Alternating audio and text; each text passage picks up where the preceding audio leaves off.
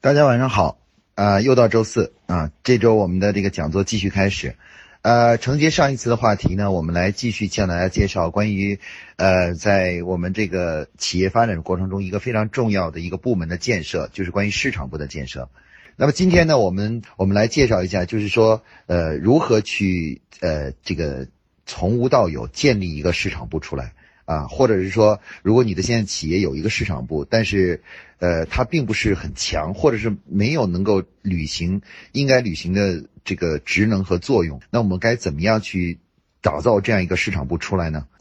这个主题呢，说到最后呢，其实还是一个人的问题，是关于怎么样去培养一批呃市场领域的这个专业人才的这样一个问题啊。那么这个问题，这个主题呢，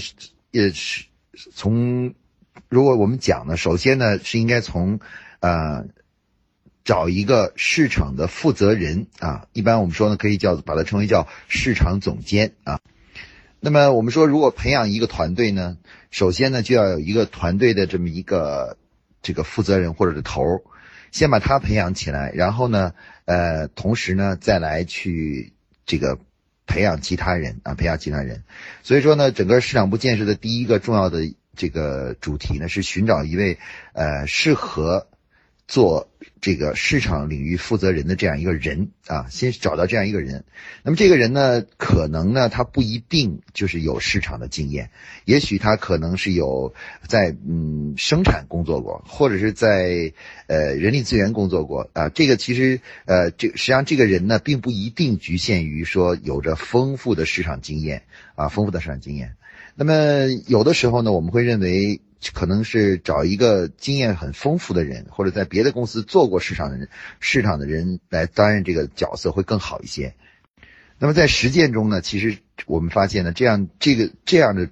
去选择人呢，其实并不合适。那原因呢是什么呢？是因为呃，由于咱们国内绝大多数的企业，包括一些部分的国际型企业。他们这个负责市场的员工呢，其实呃也没有经过系统的学习，然后也在这初期呢也没有这个良好的一个老师曾经带过他们或教过他们，所以事实上呢，他们都是属于是经验主义的一派，基本都是属于就是呃这个呃可能在实践中啊做了一些呃市场工作。推广工作，或者产品开发工作，然后呢，在这个过程中呢，稍微积累了一点经验。那么这些经验呢，一方面说呢，可能有一点点帮助，但是对于成为一个专业的市场人员来说，有的时候呢，呃，是有的时候反而是一种障碍。因为如果我们从其他企业呢去挖一个这样的一个所谓市场总监呢，我们将面临一个最大的挑战，就是说，呃，他一进入公司呢，就是属于高级管理者。那么他是一个高级管理者呢，那其他的同事和员工呢，对他呢其实的期望呢，就是说，既然拿着这么高的薪水，一下子做这么高的职位，那么肯定是一下子进来就是要非常专业的，那不能有呃任何的纰漏啊，不能在做工作中有任何的不专业的行为产生。但是由于他们过去可能在其他企业中并没有经过这个专业的学习，就算他们能成为一个专业的人士，也需要在这个企业中进一步的经过。学习成长，那么这个过程中呢，就要犯一些错误，肯定会犯一些市场一些基本的一些错误，可能会呃，比如经验主义的错误啊，或者他们简单的把在另外一家公司的工作经验带到这家公司来，所以这样呢，就导致造成了一个人力资源层面的一个问题，就是这个这个总总监，如果你把他挖过来以后呢，因为人们对他的期望值很高，而他如果一旦距那个期望值达不到的话，那么他在整个这个组织中的这个个人的品牌就被破坏了，就是他其实大家又不相信他，觉得他是一个，呃，不称职的，或者是呃，或者是这个言过其实的啊这样一个一个人。那么市场部的这个角色呢，由于在组织中呢是属于未来要统帅各个部门的这么一个角色。那么如果说一旦这个人来了以后，一开始的时候让大家失望的话，那么这个市场部未来在组织中的角色呢，就很难被确立起来啊。所以说呢，我们说这个这个市场总监这个诞生呢，呃，从这个外面去挖人呢，其实是一个风险很大，而且很容易失败的一个一个行为。那么，所以说呢，他的最好的选择，如果从刚才这个推理来说，最好的选择是什么呢？如果成功几率比较高的呢，是从内部来去挖掘。那么排在首选的呢，是从内部的这个就是其他部门中去提拔一个有一定的这个资历的，在公司工作过一段时间的，呃，在同事们中呢有一有一定的威信的人，来去从别的岗位转向这个市场。来去做市场工作啊，这是一种，我认为这是首选啊。那么如果这个选择无法实现的话呢，那么另外呢排的第二个选择呢，就是在这个年轻人中啊，在这个就就比如说一般都是大概在二十七八岁或者是三十出头的年轻人中啊，选择一两个作为这个培养的呃这个对象或者是苗子，然后呢这个给他们一定成长的时间啊。那么这个市场总监呢，其实在选择的时候呢，大大家可能会问，就他的性格一般是什么样的特点呢？什么样的特点人适合做呃市场总监呢？呃，这个我们说呢，一般来说呢，这个我们可以看到市场部呢，其实就相当于呃这个军队中的这个总参谋部。昨上次我们已经讲过了啊，总参谋部。那么这个市场的负责人呢，其实就相当于是总参谋长。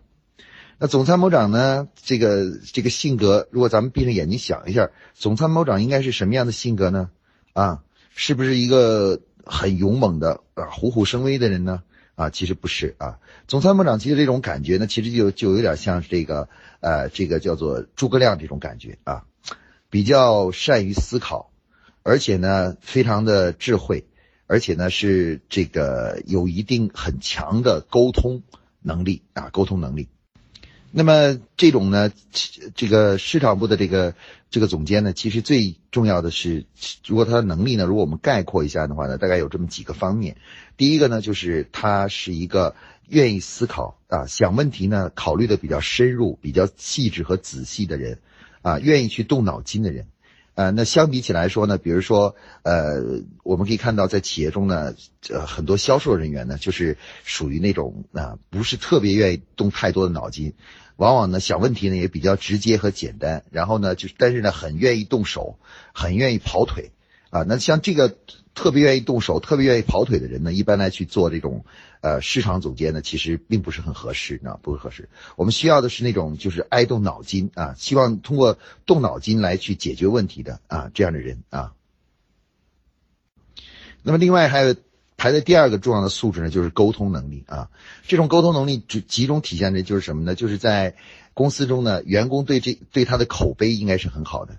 大家试想一下，未来我们的这个市场团队呢，其实一个很重要一点呢，就是要去了解客户，把握市场，然后同时呢，还要树立公司的品牌。那么一个人如果是在公司内部都无法树立起自己的品牌啊，就是大家都不喜欢他。啊，都无法让大家说他好，喜喜欢他的话，那他怎么样能够去到呃这个就是呃市场上去把我们的品牌塑塑造好呢？所以说，一般整我们说这个市场总监第二个重要素质呢，就是他的整个公司内部的人际关系要很好啊，大家呢都相对来说呢比较喜欢他啊，比较喜欢他啊，这个就是呃善于跟人沟通啊，协调各种矛盾啊，这个是市场总监的第二个重要素质。那么第三个呢，重要素质呢，就是他呢是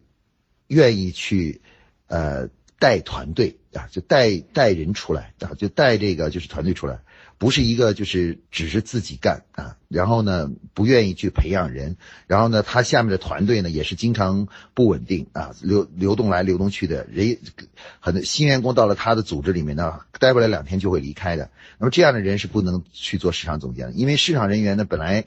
我们的企业就非常需要，如果以后这个我们的这个这个市场总监不去培养人啊，搞个人英雄主义，或者是呃对人不关心啊，好不容易招来的这个市场做适合做市场人员市场的这种人员，结果呢最后都是被干不了两天，就因为各种原因离开了公司。那么这种情况下呢，就是很难他自己本身呢就很难变成一个真正的就是呃带市场总监来带好带好的队伍。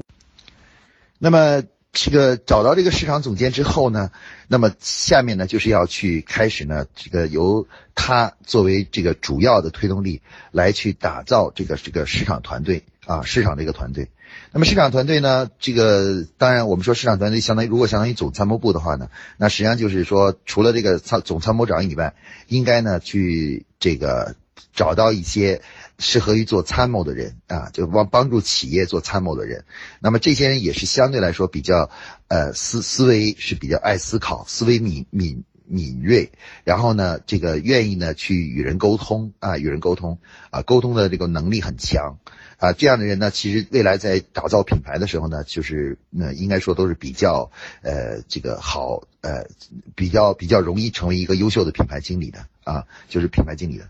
那么这个市场部总监下呢，一般我们在组织结构方面来说呢，是设，一般我们在这个市场部下呢设立组织结构呢，首先要诞生的一个部门呢，我们把它称为叫品牌部啊，品牌部。因为任何公司呢，其实只要你运行下去呢，你公司总是有一个销售的产品呢，总是有一个牌子的。那么其实这个品牌部呢，就是。这个呃，明确的指出了，就是定义了，就是说专门对某个牌子负责。那如果公司现在有三个品牌的话，那么可以设就在市场部下呢，要设三个不同的呃，就是品牌部啊，每个以品牌为单位来设部。啊，注意这个地方呢，不是以产品为单位。比如公司生产的一个品牌下面有四条产品线，那么我们呃这个设部的时候呢，不会设第第一个产品部啊啊，另外一个产第二个产产品部啊，不会这样设，而是设以品牌为单位来设部门。然后在品牌下呢，再设产品产品线经理啊，产品线经理呢就是呃一条产品线呢设一个产品经理呢来管理。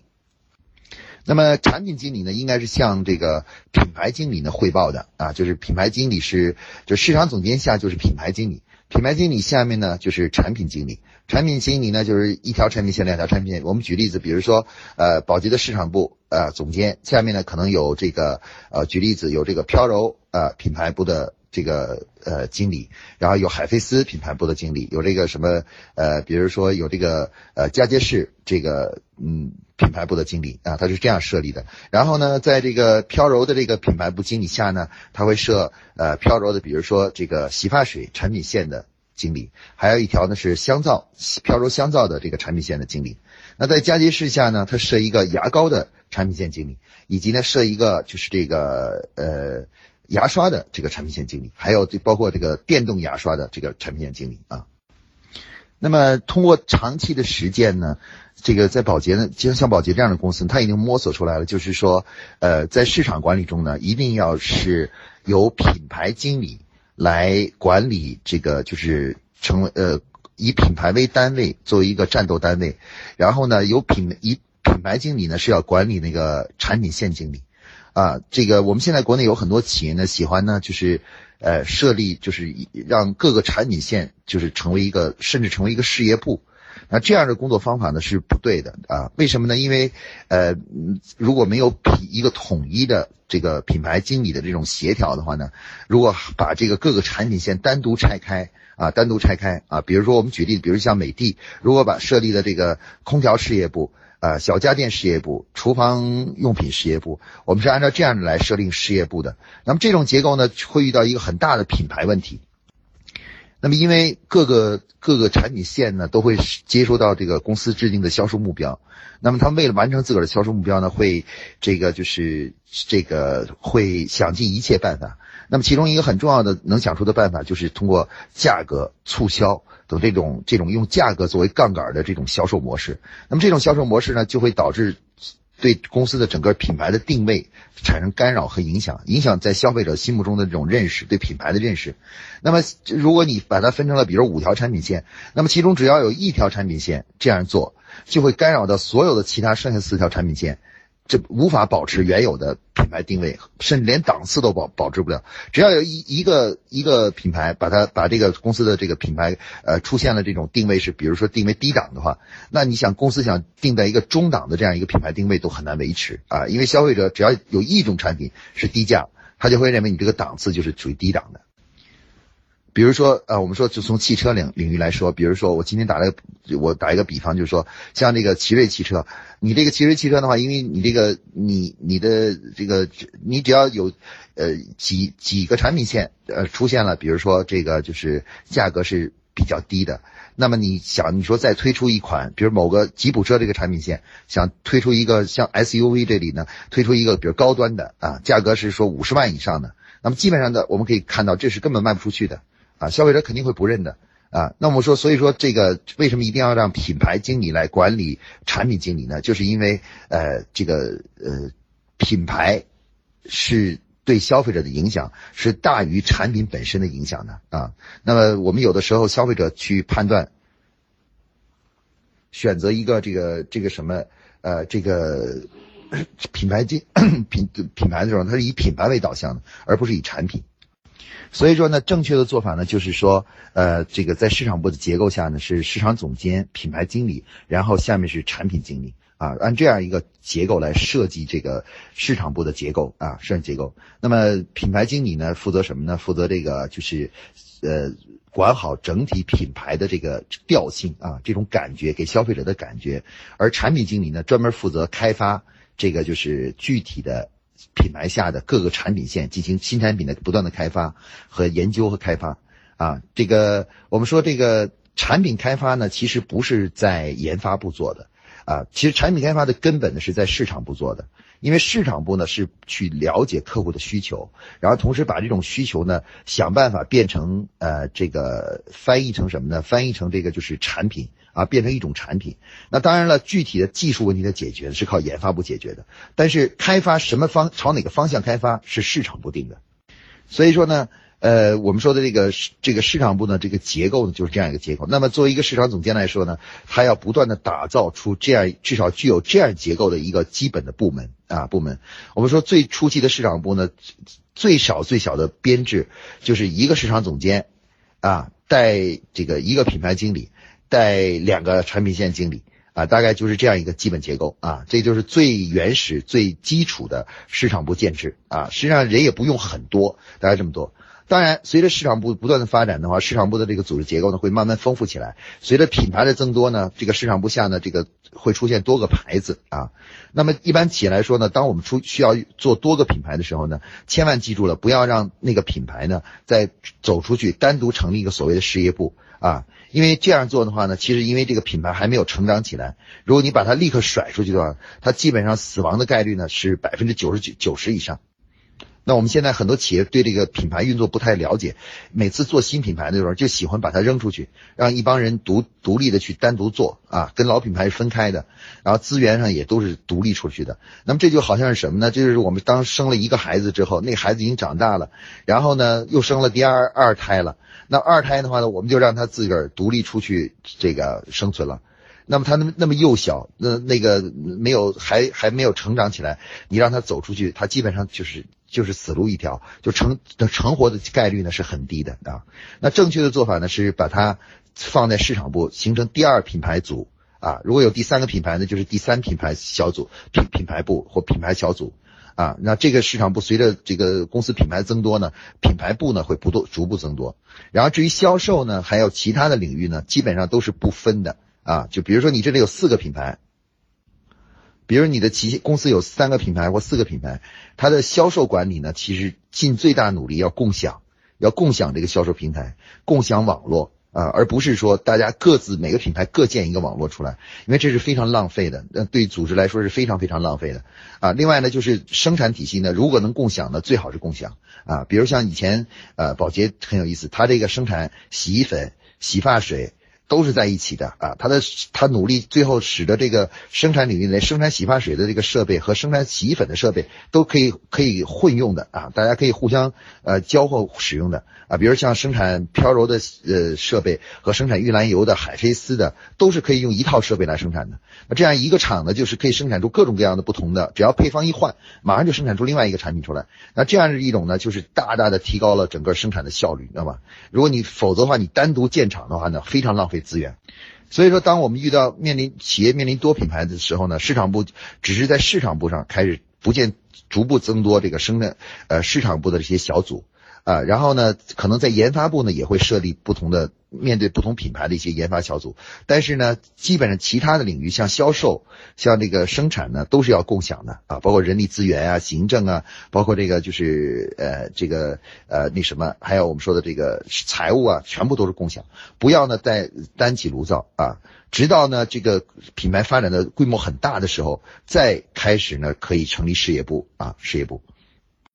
那我们继续回到这个关于市场部的建设。那我们刚才简单介绍一下这个它这个初期的组织结构。那么随着这个市场部不断的发展呢，市场部呢还会包容其他几个相关的部门。一个是什么呢？一个就是媒介管理部啊。当公司的媒介投放越来越大的时候，需要专门建立一个专业的媒介管理部门，专门来帮助进行媒介的采购和媒介投放的监播、啊监控啊啊这个等这些工作啊。这是一个非常执行性的。我们是他们他们是媒介部呢，实际上是是品牌部的一个。助手啊，是帮助呃品牌部做广告宣传的一个助手。然后另外呢，还有一个是促销支持部啊，就是有的时候市场部会组织一些呃战略型的或者是这种促销或 CRM 这种工作。这种工作呢，需要需要销售人员以及呃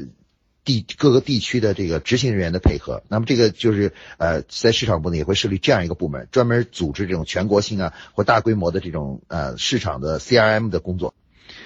那么另外还有一个部门呢，就是我们说常说的市场研究部啊，市场研究部呢是专门负责收集市场信息，然后对数据进行分析，对。调研的调研进行设计哈，包括管控这个市场调研公司啊，这个为公司呢提供这个数据的分析等这一系列的呃基础工作的呃工作，它也是市场部的一个重要呃这个机构啊。那我们可以把它比喻成叫情报部啊，就相当于军队中的这个谍报啊，情报情报部门啊，情报部门。那情报部门呢，对于这个总参谋部来说呢是非常重要的啊。总参谋部很多重要的决策都是基于情报部门的这个信息呢，最后呃得出以后呢，最后做出。就做出决策的啊，那我们可以看到呢，就是说市场部的基这个发展大了以后呢，这个组织结构呢就会具有这样一些职能和部门啊，一些部门啊。那么这个呃，我们还继续回到呢，关于这个呃初级的市场部该怎么建立啊？那我们说刚才讲的已经讲到高级了啊。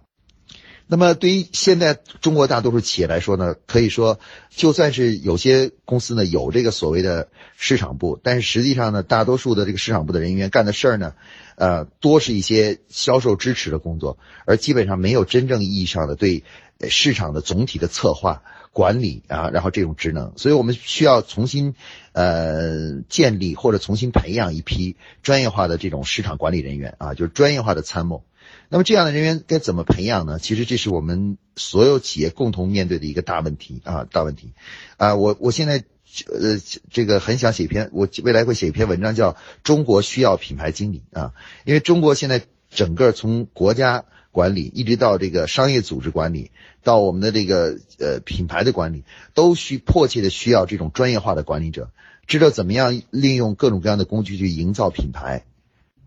那么我们一个企业该怎么样去从内部？调把人调过来以后，开始怎么把他们把这些人从这个不专业的或不懂行的人，变成一个真正的专业化的这样的一个市场部的管理者呢？啊，那我认为呢，其实这个方法呢，其实比较简单啊，并不复杂。那基本的做法呢，就是我认为就是两个步骤啊，两个步骤。第一个步骤是什么呢？就是呃，他们需要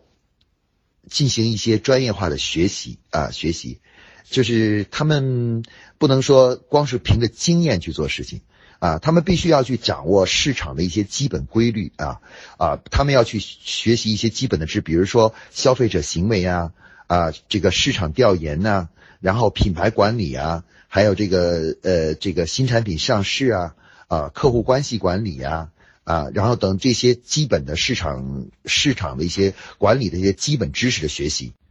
那这些基本知识的学习呢，只能去到呃，请这个就是在像保洁这样工作过的这样的这个专业化的这个呃老师呢，来进行这个带带他们或给他们讲啊。一般的那个，比如说在某个其他企业的非常有经验的一个人是没有用的，因为什么呢？因为呃，大多数这种虽然有经验的人呢，他这个。呃没有缺乏这个理论的功底，就是对这个这个事情只知道只知其然不知其所以然，所以说有的时候讲来讲去呢，就是从经验到经验。那这样的话呢，我们始终无法培养出一个真正专业化的这个人士。那我认为呢，这个专业人士呢，他最重要的特征呢，就是要懂理论、有方法论，然后呢，在呃有进行实践，而且理论和方法论以及实践之间呢，它是要连成一体的，是要要高度一致的啊，不能你理论是一套，做起来是另外一套。这。那么我们培养这个这个人的第一步呢，就是要请这个真正的这个专业化的、有理论、有实践、有方法论的这个老师呢，对他们进行一些学习和培养啊，培养，先给他们好好的，让他们了解一下市场运作的基本规律和这个一些我们总结出来一些工作重要的工作方法和方法论。那么让他们有这个基本知识之后呢，他们才能够下再下一步呢走向专业化啊，走向专业化。那么这个呢，这个呢需要企业有一点耐心，因为这个学习本身啊，它是就是呃，这个是需要一点时间的，不是说呃一来了以后随便讲两堂课就一下明白了，立刻就能够去做这个事情了。他需要去组织学习，然后同时回来呢还要不断的研讨和讨论啊，在实践中呃并且实践，通过实践加上理论，然后慢慢慢慢的才能够啊形成这个就是真正的专业化的一种水平才能提高。那么这这个培养这种专业化学习呢，有两种方式，一个是走出去，一个是请进来。请进来呢，就是把一个老师请进到请到公司里来做咨询顾问，然后呢带着他们带着把市场部带一段时间。啊，那二零零七年的时候呢，当时呃江中药业的市场部呢，当时他们的副总经理易总呢就带着他们的团队来啊，进到我的办公室里头就跟我说，王老师，我带他们来不是来。问让他们给你，你给他们出什么营销策略啊？什么出点子的？我希望你把我这些人都带成变成专业化的市场人员啊！那我觉得这像这个动作呢，后来带来了市场的很大的一个发展，就是江中药业的很大的发展啊！我也花了将近三五年的时间去带带这几这个这个这一批市场人员啊，他们现在都是很多公司的总经理啊，或者是批呃市场总监啊什么，都是这样这样的角色了，已经是。如果公司呢这个规模还不够大，不想这样做，呃，规模比较小的话呢，那就需要走出去。走出去呢，就是参加这种专业化的学习的课程啊，听一听这些呃老师呢比较系统的向大家介绍一下市场管理的这个基本的呃理论呢、方法论呢、啊工具啊等这些学习啊。有了这个学习作为基础的话呢，才能成为一个专业的人士啊。那么这是我们说的这个。呃，市场人员成长的第一步啊，就是要接受专业化的学习啊。注意，在学习的选择的时候呢，一定要注意，就是什么呢？就是，嗯，我们的选择老师的时候呢，我们一定要很清晰的知道自己应该选一个什么样的老师啊。那我们说呢，就是呃，我们希望选的老师呢，是要传道授业，然后解惑的老师。那他这个韩愈曾经对老师呢做了一个定义，叫传道授业。解惑，那么大家看一下他这句话里呢，第一件事就是什么呢？就是传道。道是什么东西呢？道就是规律，就是他必须在他的课程中呢，要去讲解市场、市场运营、消呃市场管理，包括这个消费者行为等这些基本的规律啊。一个不讲道的老师，上来就讲业或者就讲术的，他不是一个真正的老师啊，不至少不不够专业化。首先要讲道。然后第二步呢，授业呢，这个授业是什么意思呢？就是传授方法啊，把前人已经积累和总结出来的一些工作方法啊传授出来啊，那能够能够把这种方法呢也传授出来，然后教给了道，授了这个方法以后呢，剩下呢就是解惑啊，但是呢，一般呢不会给你出主出这个具体做事的这个主意啊，老师不会说，哎，你这事就这么干。啊，那这样做的话就不是真正的老师了啊！老师主要是传道授业以及解惑，所以说在外面找老师的时候一定要注意，要找这个能够传道而且能够授业还有解惑的老师，不是要去找一个这个就是给你出点子的啊，就这个事儿怎么办，给你出一个招数啊，一个点子，或者呢简单的把自己的经验告诉你啊，就是我这经验的这个这个就是我告诉你我的经验是什么啊。注意，老师，我们说真正的专业化的老师，不是简单的去讲经验，而是要传道授业啊！大家牢记这一点啊！所以在选老师的时候呢，不要去选择那些经验主义的老师啊，就是就是谈谈自个儿的经验呀、丰富的经验什么这这些经验呢，其实有的时候是对的，有的时候呢是啊是反而是不对的啊，不对的，会误导你的啊，误导的。所以一定要找这个能够传道授业的这样的老师啊，传道老师授业的老师。那么市场人员培养的第二。第二段呢是什么呢？出当经过了这个专业化的学习，那下一步则该怎么办呢？哎，下一步就很重要的就是走向客户啊，走向客户。那学习完了以后的话呢，很多市场人员经经过老师学习以后呢，就会自以为自己完全懂市场了啊，觉得自己通过这个理论学习就已经了解市场了啊，这是错误的一种呃这个思想啊。其实这个听完课以后呢，你只是知道了市场运作的一些基本规律。但是你如果不去零距离的去接触市场的话，那你还是不能够真正去掌握这个市场管理的这个就是市场这个专业的这种操作的方法。所以说呢，我们说的第二个市场人员成长的一个东西是什么呢？呃，在保洁呢，我们就是要求啊，比如说呃，市场人员首先要什么呢？要去站店啊，如果是有店的，就要去站店。什么叫站店呢？就是每周都要抽出至少一天的时间。啊，去去站在店里面观察消费者是怎么购买产品的，然后甚至去呃呃扮成一个呃什么都不懂的人，去问消费者说为什么要买这个东西啊？你觉得这个牌子好还是那个牌子好啊？啊，通过这样的方式啊，通过这种站店的方式去接触消费者，那这种这个动作呢，必须要成为一个常态化的。就市场人员每呃就要成为一个专业化的市场人员，每隔一段时间，就是每周啊或者每月都要去进行这种活动啊，去走向销售营销的一线，去了接触消费者，接触客户，然后这样才能够真正这个了解客户的这个想要什么啊，这个成为一个专业化的这个市场人员啊。除了这个以外呢，还有一个呢就是走访啊，走访。什么叫走访呢？走访就是呃。直接去找到自己的用户和客户，然后跟他们去聊。